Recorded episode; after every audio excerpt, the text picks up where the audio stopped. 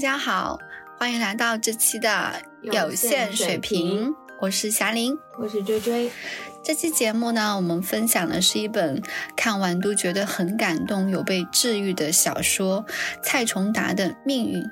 那这也是我们许久不见的书单系列的第二本推荐读物，因为第一本推荐读物是八个月前我们第一期的节目，也许你该找人聊聊。没错，所以我们对书也是精挑细选的。对，就是我们希望推荐的书单是跟我们自己内心有同频共。共振的，或者是治愈了我们，或开拓眼界，或者是拓展认知的。那今天这本书呢，我认为是在海海人生中，内在精神世界可以被厚厚托底的养料。因为看完之后，我都觉得我可以活得更从容坚定。你这个评价确实很高了。对，是的，因为确实看到后面，我我我自己眼睛都湿润了几次。对，嗯，我也是一样的，是吧？对。然后我记得你还特地发微信跟我说你哭了，当时我还没开始读，我心想说这么感人吗？结果读完了以后，确实是这样。是我也是一样，泪目了好多次。对，所以应该是我们本年度眼泪贡献最多的一部作品了，对吧？是的。那嗯，这本小说呢，呃，它是以生活在闽南小镇的九十九岁的阿泰，阿泰就是太婆哈，因为我们南方管外婆的妈妈叫阿泰或者是太婆。那以阿泰的这个回忆自己一生的故事展开的，讲述了几代人怎么在啊。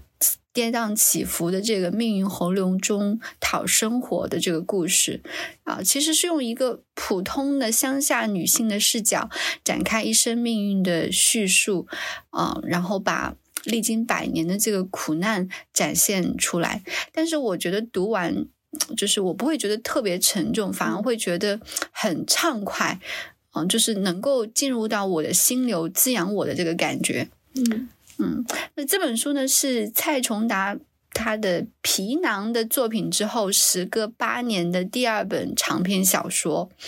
那我之前看过他的一个采访，他说他写这部作品就花了三年的时间，而且他觉得他写这部作品的原因是因为啊他自己处在他自己个人的这个巨大无常的呃人生的阶段，就想通过阿泰的这个故事，给自己也送给每一个。呃，在这个时代变迁下，同样处在巨大无常的人们，让大家能够一起去面对和理解自己的命运。嗯，我简单补充一下蔡崇达老师的信息啊，因为确实我之前不了解他，然后看完了这本书以后，就彻彻底底的转粉了，就一本小说让我立即转。我也是。对，他是韩寒的同学，然后也是新概念作文大赛出来的一批作者。小时候因为我作文 写的比较好，所以一直对这种天赋极好文笔的人是非常羡慕和 respect 的。然后这本书就是我看的过程当中会觉得，哇，原来好天赋的人的作者是这个样子的。我确实跟他之间差别很大，就是他的那种感受力是特别好的，就是他可以让你很快打开你的天灵盖，然后他也可以去感受那种毛。气血管的一些情绪的变化，然后他写出来的文字就是能直击到你的心灵的，所以这也是我为什么会转粉的原因。就我想补充一下蔡崇达老师的一些信息。对你讲到这个，我我想起来他有一个采访的时候，他当时嗯，就是形容他的这个创作，他是这么形容的：他说，他说我其实就是打开我全部的感受，嗯，去感受他看见的东西。而已，我觉得这个非常的啊，就是很很简单，但又很凡尔赛，因为这个对，就是天才型选手的凡尔赛，但是你确实能够感觉到，就是那个内在的这种感受的力量很很强大。嗯，那在我们讨论这个小说的内容前呢，我想跟追追聊聊泉州这个城市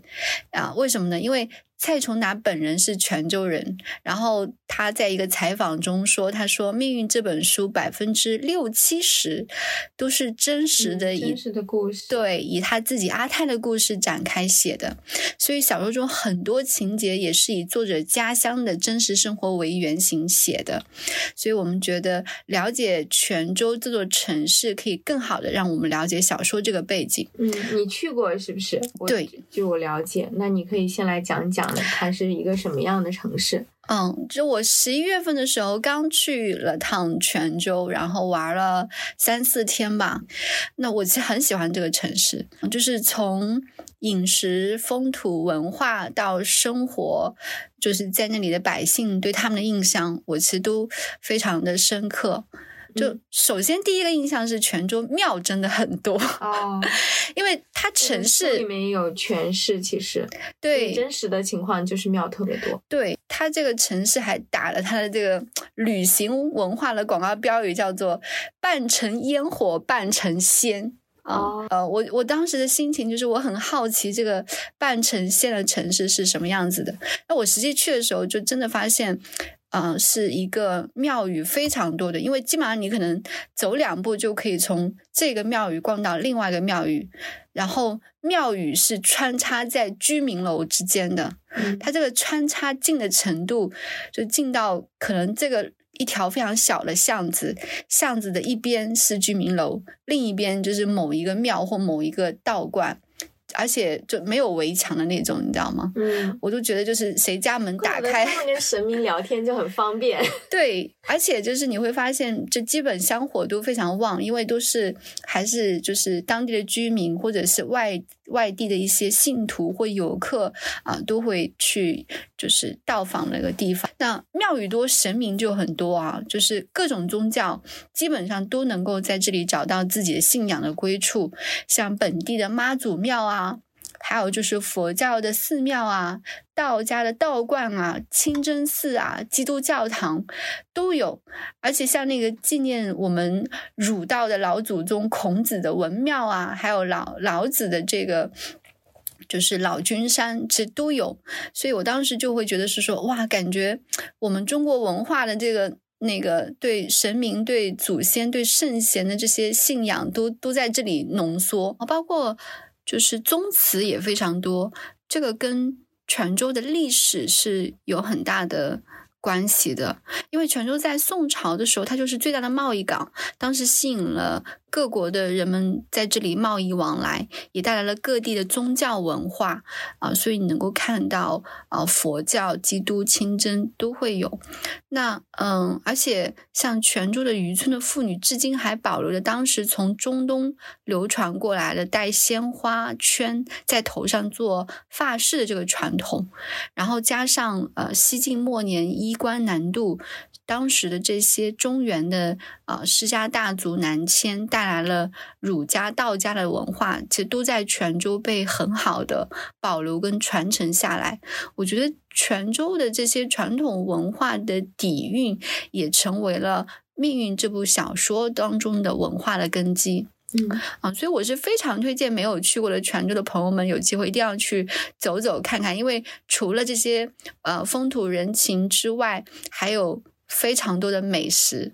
对我就很喜欢泉州的吃的，我觉得太合我的胃口了。就是姜母鸭啊、海蛎煎啊、各种海鲜、牛肉就都有。我我我当时做了一个很详细的攻略，需要 去的 小伙伴们 可以私信我，我可以分享给大家。可以，我我也正打算去泉州呢，所以下次我去之前一定找你要这个攻略。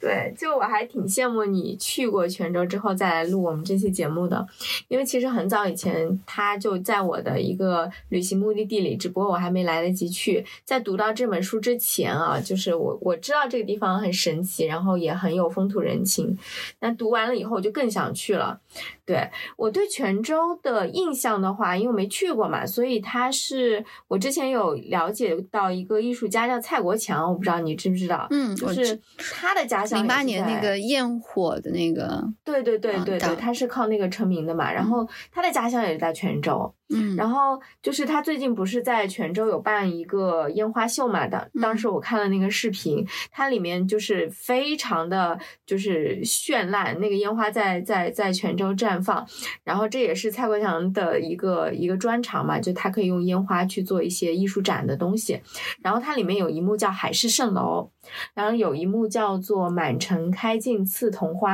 然后就去查了刺桐花是什么？刺桐花是泉州的市花，嗯，是对。然后海市蜃楼。也是当地的一种自然现象，因为当地的人喜欢去讨讨大海、讨小海嘛，然后海上的那个自然的一种，嗯，就是物理反应会有这样的海市蜃楼。然后我记得他八年前有一个作品叫《天梯》。当时也是非常炸裂的，就是在天空里面用烟花炸出那种层层往天上连接的那种一个梯子的形状。嗯，我看过那个照片。对，嗯，感觉好像是通往天堂的感觉。对，他说是给他百岁奶奶的一个礼物。嗯，所以我就在想说，哇，原来就是泉州人对于泉州这个故乡，以及说当地的这个就是自己的亲人都有这么浓的化不开的这种眷恋，这。跟我们今天小说里面就是作者蔡荣达先生说到的这些故事，也是一脉相承的。嗯，对。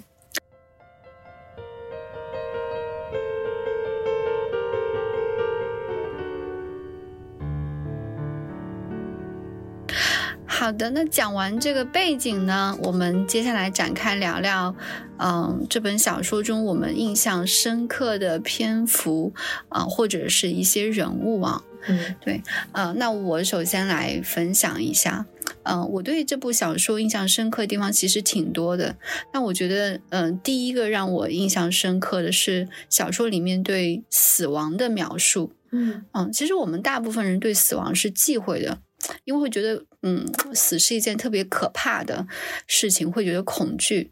然后也会觉得悲伤。啊，因为会觉得死亡就是永久的消散，就很少会主动去讨论，因为好像讲会不吉利。那不讲的，好像它就不会到来，就所以其实以至于我们对死亡也是陌生的。那小说中对死亡、对死亡意义的描述，嗯，其实我觉得还是给了我们很多正向的视角，就能安抚一些恐惧，甚至他的描述有一点俏皮，而且。也透露着我们这个文化专属的浪漫，哈，嗯嗯，因为小说开篇讲说，阿泰这个年纪的老人们会组团去观摩邻家邻居有要去世的老人，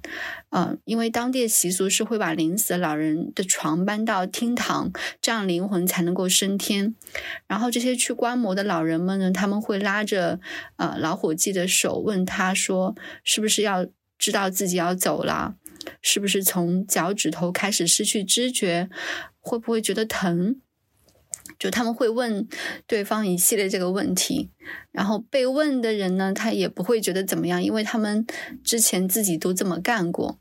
那嗯，这个场景的描述，老人们通过观摩别人死亡来了解死亡的方式啊，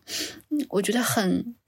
很智慧，因为这种观摩学习的方法，我觉得其实同样适用于其他让我们觉得恐惧的地方，就是它是非常符合现代心理学的，是的，治疗的方式，就是你先接受那个事实，然后试着去认识、去观察、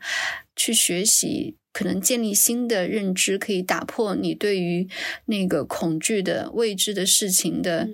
啊这一些负向的。情绪和心理，所以我觉得就是这个开篇的就也很体现出老人们的智慧。对这个小说一开始我就觉得，哎，他在写这些。关于死亡的仪式感的东西，就是而且你刚刚有有有说到那些嘛，就是他们会问老伙计，你是不是要走啦？你你你的身体是什么感觉？就他们也不会觉得这是一个冒犯，就把它很明确的聊出来，这个恐惧就没有了。我觉得这也是这个小说开篇给我的一个很冲击的一个感觉。对，然后嗯，小说当中神婆这一位角色啊，是阿泰的就主人公阿泰的婆婆啊，她是当地的一位神婆，因为她。能够跟神明和鬼魂对话，对啊，他就讲说，人分两种死啊，死的好和死的坏。像果子熟了自己掉落的那种死是好的死，这样的死的时候，世间和自己都没有伤口，那其他都是不对的死。特别是那种被哪个问题卡死，自己想不开死的，那下辈子还是会重新过一遍卡死的问题，太傻太亏了。嗯。我记得书里面说到这个部分，我也很有感触。就他大致是说，差不多的活着，差不多的死，就是他有一个明确的范式，就这样还能就这样就挺好的。对他有好的。死跟坏的死的一些范式。对，就是嗯会要求大家在每个小的日常里去认真的过好自己的日常，享受当下的那一点一滴。对，那神婆还讲了被卡死的故事啊，因为他能够跟鬼魂对话，所以他能够知道那些被卡死的人是什么原因？对是是怎样的一个状态。他讲说有一个肉店的老板卖了一辈子的肉，他老婆说佛教徒不能吃牛啊，吃了对自己的孩子不好，于是他忍了一辈子，直到死前哭着问能不能吃点牛肉。那当家里人送来一碗牛肉汤，刚要喂进嘴一块肉的时候，还没来得及嚼，他就死了。然后神婆说，肉店的老板死后一直留在自己家肉店里不肯离开，一直在翻来覆去讲自己没有吃到牛肉就死了。嗯，那这这其实就是一种卡住了。对卡住了一种一种执念的感觉哈。对，神婆还说，人有好多辈子，要一辈子一辈子的过，最终过到人间困不住你，那魂灵就轻盈了。到时候你自然知道自己不是神也是仙了。嗯，这里面。像神婆说的对死亡的一些看法，我觉得有一些很质朴的人生道理，就是首先死不可怕，死不是化为无有，哦、它是有去处的，就每个镜头的背后都是有开始。这个观点就非常像道家中说的“通乎昼夜之道而知生死”，就人生是白天，人死是夜晚，嗯生命其实是有延续的，夜晚之后天就会亮。我觉得这个跟呃我们文化当中的阴阳观，就是阳中有阴，阴中有阳，也是一脉相承的。我之前看南怀瑾老先生讲《易经》的时候，呃，他就讲就是死亡没有那么可怕。因为生命啊、是一种玄机，他讲的也是类似的这个观点。然后今天其实再读到蔡崇达写，他说啊、这人间或许从来没有生离，没有死别，不过是天上的人来了，天上的人回天上去了。我觉得他这个表达了一种生和死、死到生的一种非常浪漫的关联，就是能够让我们对于死亡这件事情会降低掉非常多的恐惧。哈，嗯另外一个就是，他反之还在表达，人要好好的活，不能被卡死啊、因为你这辈子没明白的问题，其实你下辈子还是要重新来过。所以我是觉得，如果遇到困难，就千万不要放弃。就像罗翔老师说的，就我们一定要一而再、再而三的救自己于水火之中。所以这种生的观和死的观，啊、是我对这本小说当中描写的一个印象很深刻的故事，而且它会让我回忆起我自己长辈的故事啊。因为我爷爷去世的时候我还很小，我记得那会儿老家的习俗也是把临去世的老人搬到厅堂。哦，你们也有这样的，对，那我们我们把厅堂叫做台门，嗯嗯，就我记得那天爷爷他的床被搬出来，然后外地的亲戚们都赶回来，然后晚饭前我们一群孙辈就是跑到床边去看爷爷，就也不知道谁起了头就喊了一声爷爷，然后爷爷外公爷爷外公的声音此起彼伏，大家喊得非常高昂，好像试图想让当时已经昏迷的爷爷能够听到小辈们对他的呼唤。就是大概我们喊了好几分钟，后来我们进房间去吃晚饭，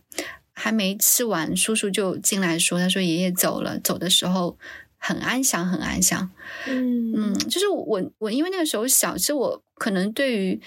嗯、呃爷爷自己一生的故事了解就记忆不是特别的多，但是我现在回想起来，相信我觉得在那个他即将离开世界的瞬间，他应该是觉得就是圆满的。嗯对，那很小就是不知道死亡代表什么，所以那个时候其实面对爷爷的离世，我其实不记不太记得自己有没有悲伤，也不太记得大人们当时是什么样的情绪。但长大一些到中学的时候，我奶奶去世的时候，我就明确记得当时是害怕的，就是不敢面对的。而且我当时记得，当我知道我奶奶去世了，我还迟迟不敢去她家里，就好像我如果不去面对，它就没发生。嗯，对。但是我其实对于我当时对自己那会儿没敢去面对这个事儿，其实心有芥蒂的，就觉得好像自己不够孝顺。嗯。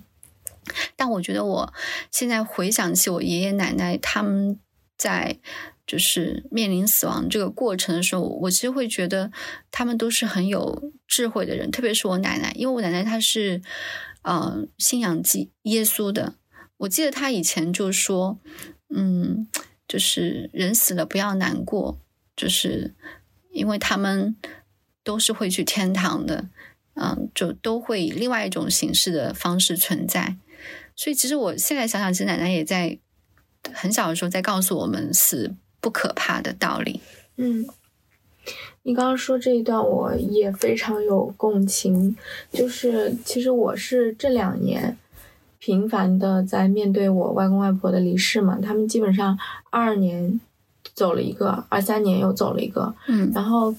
其实我长到三十多岁，这是我第一次这么近的面对死亡，然后。我的态度就是我自己一直其实很明确知道我是在做情感隔离的，就我可能跟你那时候有一点点的差别是，我现在在处理这种情绪，但是我也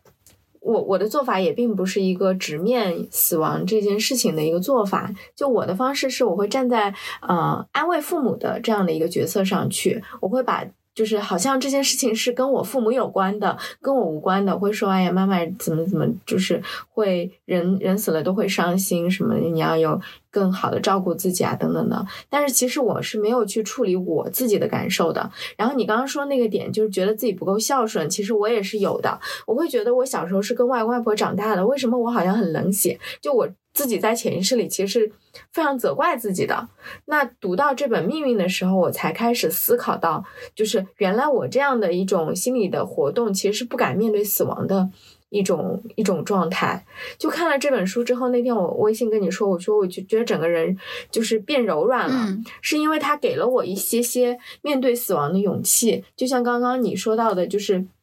他们把死亡当做一个呃可以去探讨的事情，那其实也意味着它只是一个生命的篇章，翻到了这里，接下来的一个篇章可能是我们现在呃生者未知的一个篇章。就像你刚刚说到的，耶稣的那种就就是方式，可能会有嗯天堂的门为你打开，然后会有人来接你的这种快乐喜庆的一种一种情绪。就其实我到这里，我才会发现，其实哎，就死亡其实也。确实不见得是一个特别坏的事情，嗯，所以在书里面他也在表达嘛，就是就像你刚刚提到的，就每个生灵跟这个空间的关系是延绵不绝的，就好像嗯，就是我们现在在读《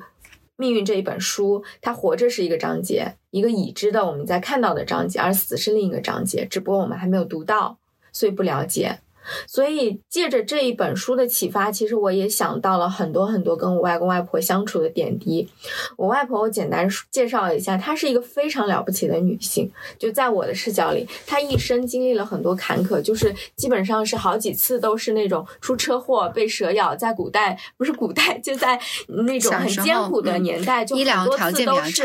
对，都是都是很容易接近死亡的，然后他又在死亡边缘被拉回来，然后年纪大了以后又瘫痪。但我觉得他有三个很好的品质，就是善良、柔软、韧性。就他很像，就是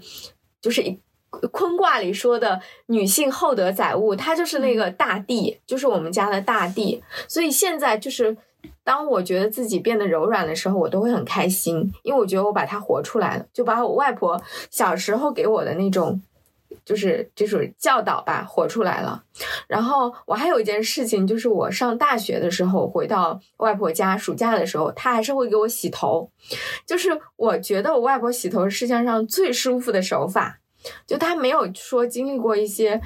就就是没去过洗头店，没做过那种很舒服的头疗，但是他的手法就是很好。就我觉得他是用温柔和爱在给我去，就是按摩头皮的，就不会扯到我的一一一根发丝。我感觉我我有点说不下去，所以我在想说，如果几十年后我有机会给我的孙子辈去洗头，跟他一样温柔的话，嗯，我就把他也活出来，然后再有。不知道有谁带着这样的美好的回忆，这样的传承下去，那外婆就永远都在，就跟死亡没关系，或者说这个精神它就会一直在人与人之间流淌。对，我觉得这本书的魔力是，嗯，小说当中他给你展现的这些，嗯，作者的以他的长辈们的故事展开的，呃，关于命运、关于生和死的这些故事之后，给你很大的一些力量。而且，它另外一个很重要的魔力是，它会让你回忆起你自己，对，然后看你自己。身边的你爱的这些长辈们，然后你会发现你身上的很多的品质，你身上很多对生命的，就是态度，其实是来自于他们活出他们自己的生命和命运展现出来的那些品质和态度，然后会让你会觉得，我觉得那个滋养其实其实。不只是来自于他人的故事，更多可能还是来自于你意识到了你自己，你的生命当中这些呃亲人之间的故事，然后重新去激活那个力量跟养分。哦，我我我特别能够理解你刚刚有点哽咽的，就是我 那个心情。然后其实就已经哭过一遍了，然后我就在想说，我今天要稍微平静一点的把它说出来。嗯，其实我觉得还是挺，就确实是因为跟书的作者产生了一些共振。是的，是的。那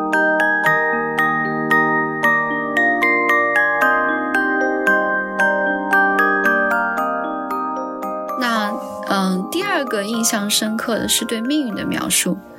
嗯，它里面有一段话是阿泰说的。他说：“只要我们还活着，命运就得继续。命运最终赢不了我们，它会让我们难受，让我们绝望。它会调皮捣蛋，甚至冷酷无情。但是你只要知道，只要你不停，它就继续，它就奈何不了你。所以你难过的时候，只要看看，你就看看，他还能折腾出什么东西。”久了，你就知道他终究像个孩子，或者就是个孩子，我们自己的孩子。我们命运终究由我们自己生下，我们终究是自己命运的母亲。其实我当时在读这段话的时候，我觉得可太妙了。嗯，因为有一种从可能我们会被命运主宰，变成我们其实可以主宰他的这种。感受就好像我们有了生命的主动权的感受哈。其实小说里面有讲到，呃，很多命运无常的故事，比如说像阿泰的爷爷，因为只生下一个女儿，啊，就是阿泰的母亲，那就需要面对家族的香火没有延续，但到死的时候。阿特爷爷从想不通命运为什么要这么编排自己，到最后觉得家族从自己的爷爷的爷爷到他自己，到最后自己的女儿，就像几代人，好像到此放了一个大烟花，好像是一种结束了大烟花，但好像他又觉得这个大烟花会不会是老天爷放的一个屁？我我我觉得看到。就是阿泰爷爷的这个内心独白的变化的时候，嗯，他在面对他自己的命运当中的这种遗憾，就是没有儿子的这种遗憾，以及他他也讲到说，他其实想要去讨大海，但是他没有最后没有去讨大海的这些遗憾，我觉得最后是和解了的，因为他在临死的时候。发出的感慨是，他觉得自己活得还不错，而且也不再执着于让女儿去改嫁，再生一个儿子来续香火啊。所以这也是一个我觉得很妙的故事。然后包括阿泰的奶奶，她在丈夫死后就生病，一直到去世，全身长满水泡啊，其实是一种很痛苦的。嗯，疾病，但是他从来不说疼，就默默的吞下了命运给的所有的苦。阿泰奶奶这个角色，我觉得像大部分的我们传统认知当中的母亲一样，嗯，其实我对我外婆的印象也是这样子的，嗯就是他们好像习以为常的默默承受所有的苦难。因为我外婆她其实一生过得还很清贫，啊、因为小时候啊、家里的条件并不是特别的好，然后他八十几岁的时候眼睛已经看不见了，但是他就是不愿意给子女去添麻烦，所以还自己一个人住在那个房子里面，围着那个灶堂自己做饭，吃的也很简单，很简单。他坚持了好几年，就直到真的他完全看不见，才被就是几个女儿接到家里面轮流去照顾。嗯而且我印象中，我外婆也从来不觉得苦，她也从来不说苦，她还总是想要去尽可能的帮衬自己的子女们。我记，我就记得我小时候上高中，我外婆偷偷的会给我塞零花钱，对。所以我看到这个故事的时候，我我当时也是，就是好像老一辈他们都其实，在自己的命运当中承受着这种无常的生活，然后面对苦难，就是有很坚毅的一面。我觉得今天回忆他们的时候，其实我是觉得，嗯，可以给我们很多力量，因为他们的生活可能对对今天很多现在的年轻人来讲是很遥远的，因为现在很多孩子们生活的家庭条件都非常的好，所以我觉得其实可能他们回头去看看自己爷爷奶奶、外公外婆，或者就是更更早辈的老一辈的亲人们，他们身上有很多的品质是值得我们去学习的。然后包括阿泰自己，他的故事更加的感染人。她嫁人之后就一直不能生育，后来丈夫又被抓走，然后在战乱的年代，陆陆续续又收养了几个无爹无妈的孩子，就收养了三个孩子吧。嗯然后后来丈夫有消息送回来，她逃到马来西亚去，在那边嗯、就是生活下来。本来想把他们都接走，但因为种种原因，后来阿泰和她自己生病的那个收养的女儿就又留了下来，没有去马来西亚跟丈夫团聚。啊，当里里面其实还有她跟她丈夫之间的这种爱情的故事，也很感人哈。阿泰的母亲，她后来自己，嗯，晚年的时候又白发人送黑发人。其实她的一生的故事也是很多波折，就是被命运捶打。嗯，特别你想象一下，那那个年代就是经历了，呃，抗日战争年代，嗯经历了解放战争的年代，经历了文革的年代，就是过往一百年的各个变迁，他都经历了，而且对他们的人生的生活命运是有很大的影响的。但到阿泰九十九岁的时候，他说：“人一辈子会认识很多朋友，一出生认识饥饿，认识战友。”八九岁开始认识忧伤，认识烦恼；十几岁认识欲望，认识爱情。然后有的人开始认识责任，认识眷恋，认识别离，认识痛苦。他们都值得认识，都是很值得尊重的朋友。我觉得阿泰在他晚年的时候说出这么有智慧的一段话，好像是很多人的一生的缩影。就我们任何一个年纪的人看到这段话的时候，都能找到自己的影子。嗯所以我觉得小说中还有很多不同的人的命运的故事。我觉得每个故事都像一幅画卷，在你面前摊开，让你好睁大眼睛看看。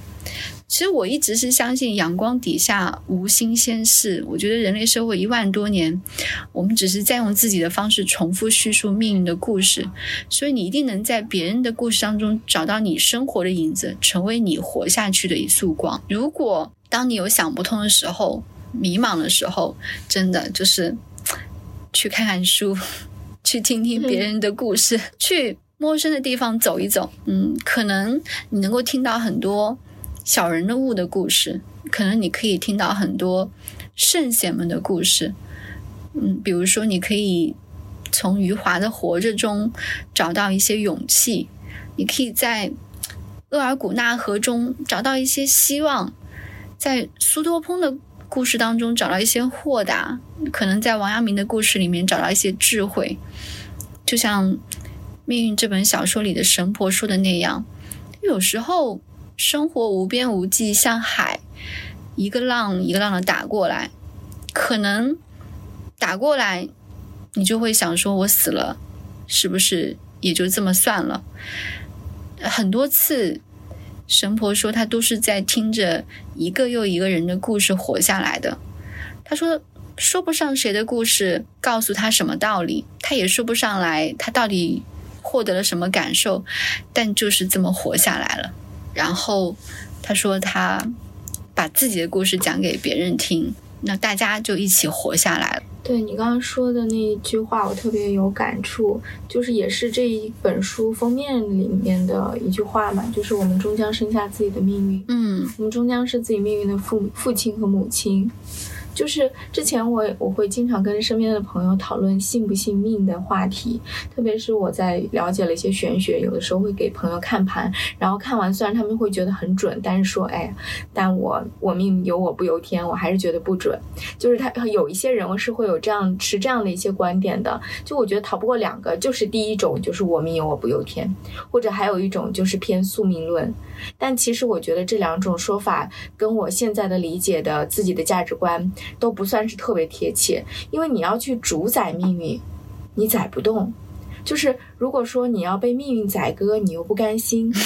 那我觉得这本书给到的一个解答就是恰恰好的，就是你生下命运，也就是你过出来的才是命运，它不一定好，也不一定坏。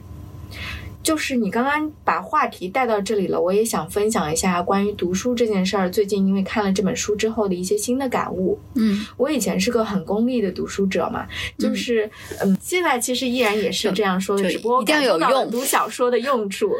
就是以前我觉得读小说没什么用，因为它不能给你带来立即使可以应用的那种让你成长的干货。嗯，但是因为今年播客我们读了额尔古纳河和命运这两本书。嗯，恰好都是小说嘛，嗯，我瞬间能够感受到，就是好的小说的阅读价值，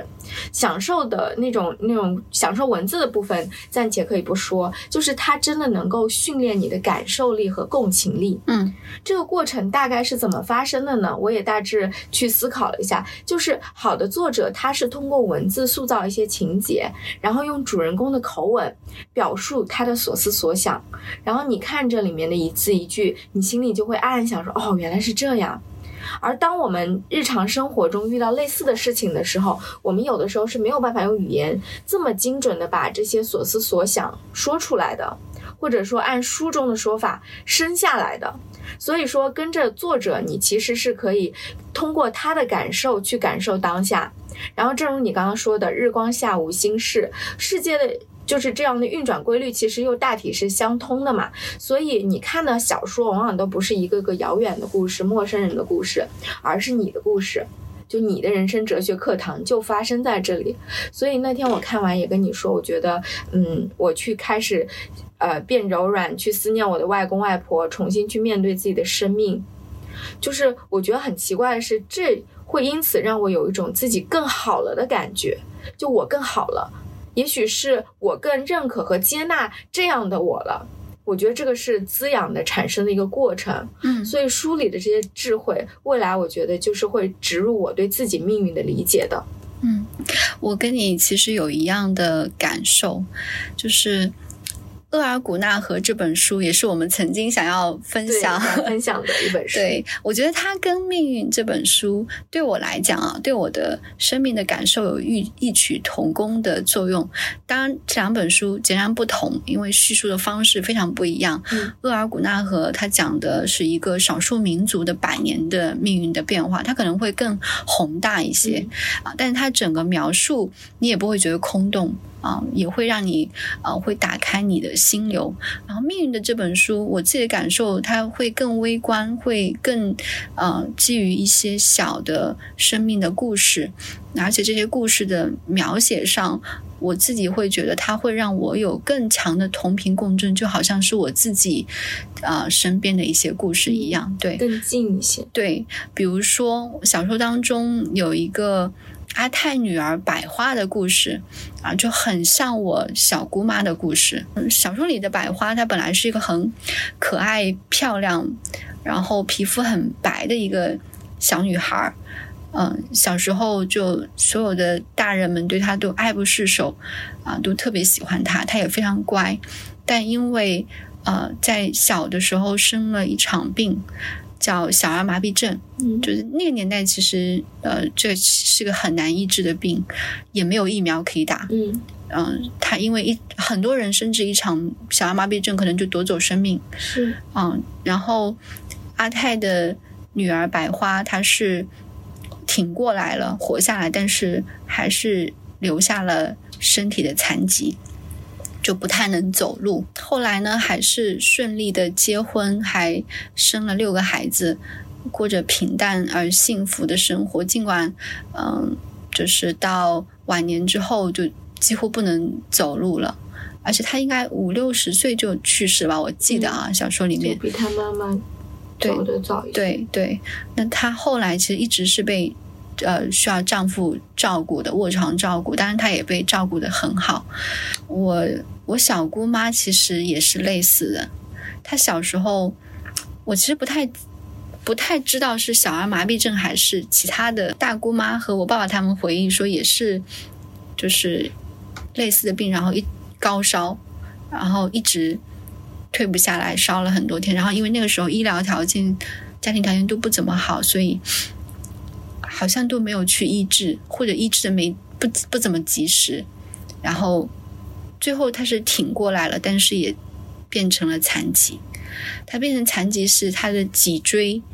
是压缩，就没有办法再伸伸展，所以他的身高，我我我我我目测啊，大概可能只有大概一米三左右吧，然后也不太能走太多路。嗯，年轻的时候还能多走一点，大概四五十岁以后就不太能走了。基本，呃，要么就是需要一个轮椅，轮椅。然后现在基本是卧床。我小姑妈，我印象当中，但是她生命力很旺盛，很顽强。就是她跟我小姑父两个人就靠一个小卖部为生，然后养育两个女儿。但她的女儿都很健康，就我一个表姐，一个表妹，他们现在都。成家立业，然后各自过着很不错的生活。嗯，其实从某个角度来说，对我姑妈来说，嗯，就是女儿很健康，而且也成家立业有孩子，是圆满的。嗯，但是其实也是充满着苦难的，因为小时候的这场疾病让她变成了残残疾，她就不能像正常人一样伸展腰背。永远是苟着腰背的，而且她常年是被病痛折磨，所以在身体遭受苦难中，还努力的讨生活，然后履行他自己的在这个人间的责任，生养儿女，照顾儿女，而且他他永远是就是很有活力、中气十足的样子。就感觉很有能量，张罗。因为那我姑妈他们家的大大小小事儿都是我姑妈做主，但是她到现在，她仍然在他经历身体的痛苦。我觉得好像老天给了一张很难的卷子给他，但是他一直在坚持，而且他在对 在在抗争。所以我我其实想到我小姑妈的。故事，我有一半是很心疼，有一半是会觉得他是我的榜样。我们的父辈们在他们的生命当中有很多是给我们的精神财富，就不惧苦难活下去，然后活出自己的生命。嗯，这个呢，就是我说的第二个关于命运印象深刻的地方哈。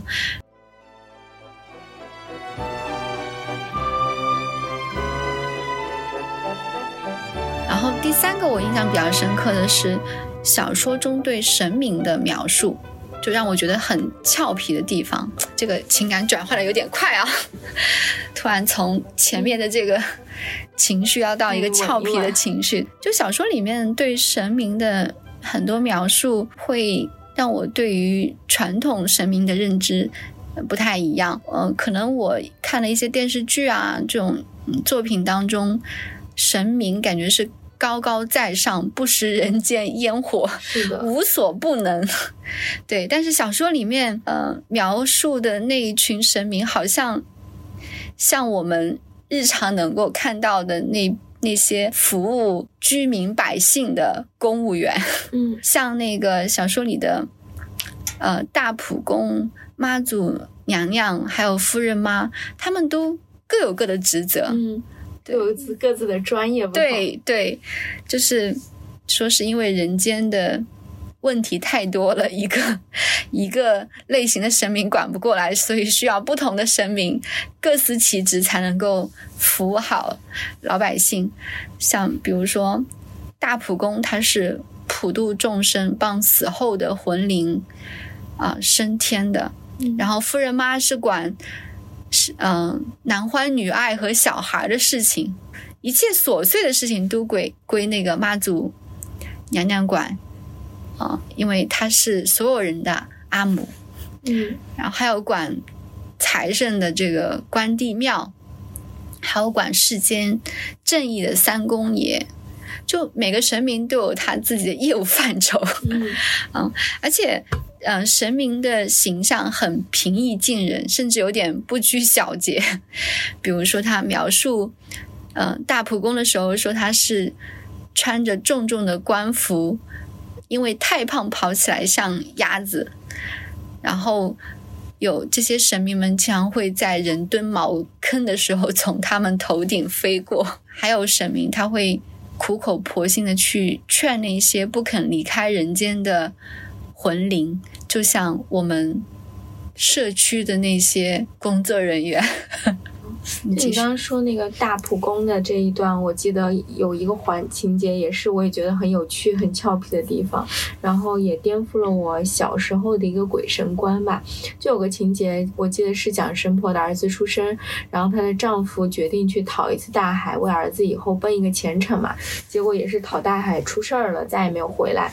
后来就变成了不甘心的鬼，然后神婆就去请了神明大普公来去跟自己的丈夫鬼魂去对话，因为刚刚说到大普公就有点像是居委主任那种感觉的，然后他说。这场劝导真是宏大呀，持续了三天三夜，连口水都没有喝过。神明神婆心想，以为是什么神通，还不是一样是劝，只不过神明知道的事情多，所以能举的例子也多了一些。然后最后就结果就是她把她丈夫的魂魄给她劝服了，然后。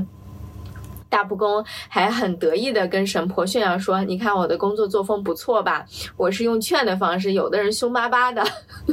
就跟我的那个职业感特别不同。就他这么一写，我就会觉得神明真的是挺可爱的，嗯也一点都不觉得害怕了。嗯就像你刚刚说到的，就是我们传统的，就是就是百姓的心里，好像神明就是一个高高在上的，甚至于我记得小时候每次去寺庙的时候，要是说错什么话，家里人都会很慌张，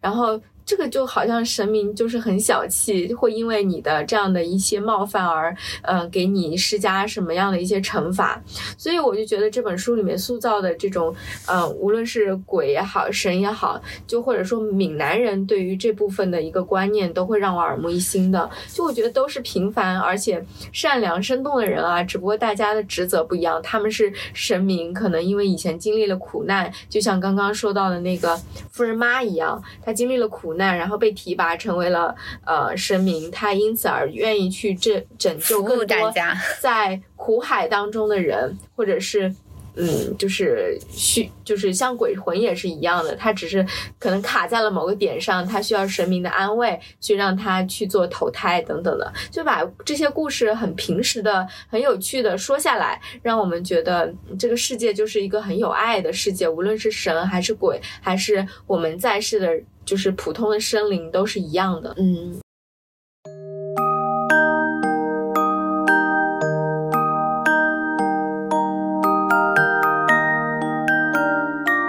然后刚刚我们聊的部分跟书里的几个核心主题有关，就比如说命运啊、死亡啊、神明啊。接下来我还有一个人物想要多多聊一下，就是神婆。就虽然书里面是以阿泰的口吻在做，就是回忆录嘛，但是神婆这个角色，我我感觉她更像是一个象征，她是阿泰命运的一个指引。而且你刚刚说到的很多的话，很有智慧的话，其实都是是出自神婆之口嘛。嗯，呃，首先我觉得神婆她是一个塑造的形象，是一个很平凡的人。她的出生就是她是家里第三个孩子，然后她生下来的时候。就是第三个发现还是个女孩，她父亲看了一眼就说了一句也好，于是神婆的名字就叫做也好，哦，然后神婆她也是一个很善良的角色，我印象最深的就是神婆的出场，当时阿泰的阿母因为就是。刚刚说到的，她是家里的那个，就是一个娇生惯养的女儿，然后经历了变故，丈夫的离去，然后父亲的死亡，然后还有两个小女儿要带，其实是很绝望的。然后她就去找神婆看女儿的八字，结果神婆看了一眼，就说，就说阿泰的那个八字嘛，就说这孩子太可怜了，到到老无子无孙，无儿送终。这个听起来是个很恶毒的话，然后但是实际上神婆是因为看了一眼当时来问阿阿八字的这个阿母的状态，他就猜出来他当时应该是不想活了，然后就是他会觉得说。他是为了来托付这两个女儿，就托付完可能就去死了。然后这个时候神婆就算计了阿母，希望给他施加羁绊，因此说了一句这样的话：“哎，女儿很可怜，所以你要看着她长大哦，你要继续庇佑她哦。”然后最后出乎人意料的还是就是神婆最后成为了阿泰的婆婆，她让自己的儿子跟这个自己口中老了无儿无子无孙送终的女孩结了婚。然后我始终觉得阿泰这一辈子风风雨雨的活到九十九岁，然后最后他虽然也是确实是没有自己的孩子，但是他有子有孙啊，都是呃，就是因为他当时战乱收养的孩子们，呃，沿袭下来的这样的一些血脉，很大一部分我觉得他是因为被神婆的精神始终照拂着，然后神婆作为她的婆婆，后来也一直在教她很多的东西。嗯，我记得小说里面。嗯，阿泰有问神婆，他说：“我我无子无孙无儿送终是真的吗？”嗯，他说：“如果是真的，你为什么还让我嫁给你儿子？”然后神婆是说：“他说你确实无子无孙无儿送终，但是我儿子有啊。” 对，所以我当时看啊，也真的是。非常善良，同时还有一面就是神婆这个角色，她又很接地气又很智慧的形象。就是接地气，是因为我觉得神婆很好笑的是，她每次提到她的时候，都会说她在嗑瓜子，然后吐一下瓜子皮，蹦出一句话。然后大部分时间她都是懒洋洋的坐在那个藤摇椅上抖脚晒太阳。然后我记得有一段描述也是我印象很深的，就是他说村里有些人因为有些心事嘛，就会来问神婆，然后会假装若无其事的晃到神婆的面前，会问一句：“哎，婆婆你在晒太阳啊？”然后第一次叫的时候，神婆都是装作听不见的，那这个时候这个人就会怯生生的退回去。才开始那个就是阿泰说他以为神婆在偷懒，后来神婆就解释说这个不是偷懒。如果这个人选择把自己的问题吞回去，而不是叫我第二次，就证明他自己其实是有心力去解决自己的问题的。那如果叫了第二次了，神婆就会认定这个事情是比较严重的，他就会握着对方的手，然后问他怎么啦，然后两个人这个人就会一屁股坐下来开始讲自己的故事，讲到生气的时候，神婆跟着他青筋暴起；讲到难过的时候，神婆也跟着眼神眼眶发红。然后最后，神婆听完故事，会跟对方说自己去找神明打听一下，打听完了再告诉他。嗯，神婆的智慧就是他会一点一滴的去透露出来。就是我，因为最近不是在。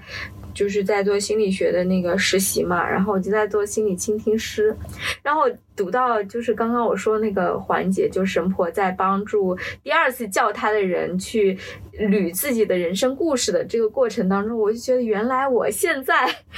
就在做类似于神婆的事儿。嗯，是，就是我我想说的是，就是神婆她其实这个过程，它是一个心理咨询的过程。他就是握着对方的手听他的故事嘛。这个就是让对方倾诉，然后神婆看见他，然后去跟他一起共情他的喜怒哀乐。就这个过程，就是我让我想到了算命是最适合中国宝宝的心理咨询。那神婆也是一个，就是如果说到当地的话，也是一个非常之资深的咨询师，因为他披着神，就是神明的外外衣，然后还能够跟就是这这样的一些苦难的人群去交流。所以这个里面就是整个角色，我会觉得他是真实温暖的，然后又有点玄乎，并且。因因此而带来给给当地的人一些希望吧。才开始我会觉得，就是阿泰跟阿泰的阿母其实是不相信神明的，但是因为神婆的存在，阿泰的一生过得其实非常有力量。后来他很多时候他有艰难的时刻，都是因为啊他想起了神婆，然后因为或者说一些精神的指引而让他克服的。就最开始的时候，其实我有一个疑问，我不知道你有没有啊？就是神婆她到底是真的吗？她真的能听见鬼和神的说话吗？你有过这个？就是我问过一个朋友，他祖上。是做有有做萨满的，嗯，然后我问过他，他说是的，可以听到。对，所以就是神婆的很多智慧，我后来就直接这么带入了。我觉得他确实是知道一些东西的，就嗯，才开始我是蛮纠结这个点的。然后读到后面以后，其实我也没有太纠结，因为我觉得阿泰的一生过下来，他最后最后一章我记得说村里人传言说。阿泰是一个很厉害的神婆，因为他当时他的那个养子儿子非常厉害嘛，就成为当地的知名人物，然后自己在村里的威望也非常的高，然后很多人都来问他事情，但是他说他知道自己没有成为神婆，但他说也许年纪大了就。变成神婆了，这又谁谁也说不定。这这是我的第一个理解。然后后来我又看了一些 B 站的一些视频，然后我有了一些新的一个一个想法。第一个就是蔡崇达自己说的，他说，嗯，确实是有神婆存在，包包含说蔡也好这个名字，其实是因为他家乡的一个隔壁邻居，然后的一个神婆就是叫这个名字。然后他还提到说，也许神婆最大的。法力就是也好这两个字，我希望我好的同时，大家也好，或者说每件事儿在不如意的时候，哎，那这样不如意的状态，这样也好。就佛家说要放下我执嘛，我觉得也好这两个字，它其实就是我执的反义词。然后加上闽南人对于神明的这种亲近感，就他们发自内心的相信，就会让人变得无比真诚。后来我又看了一个采访，就是一个风水大师说的，他的观点也让我就是对于我刚刚的这个疑问是有一些回答的。就这个大师说他是相信存在的，然后只是自己有遗憾，没有没有接触过，在。古时候，他觉得越是古时候越是有，因为现代人欲望太多了，这会让灵性的那个天线关闭起来，看不见这些东西。而越是纯净的人，才是越有灵的。这就让我又想起了书里的神婆，就是他所说的神明啊、鬼神啊，跟他的这种连通，其实可能是因为他是最纯净、最善良的人，所以他的灵性也是最高的。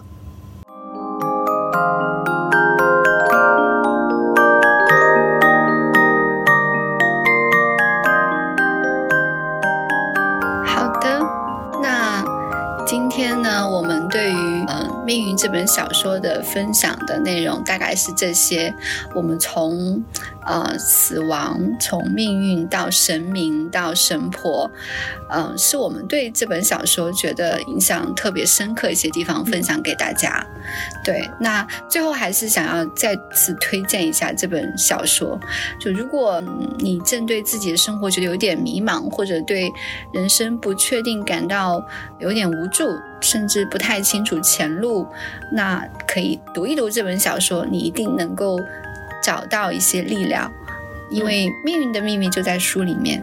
是的，虽然我们可能涉及一点点剧透啊，但是我相信这个书里面有太多太多我们没有提及的好文笔的触动、情节的生动、人物的感动，都值得你就是亲自打开这本书来看看。那等你哭肿眼睛的时候。欢迎再找我俩算账。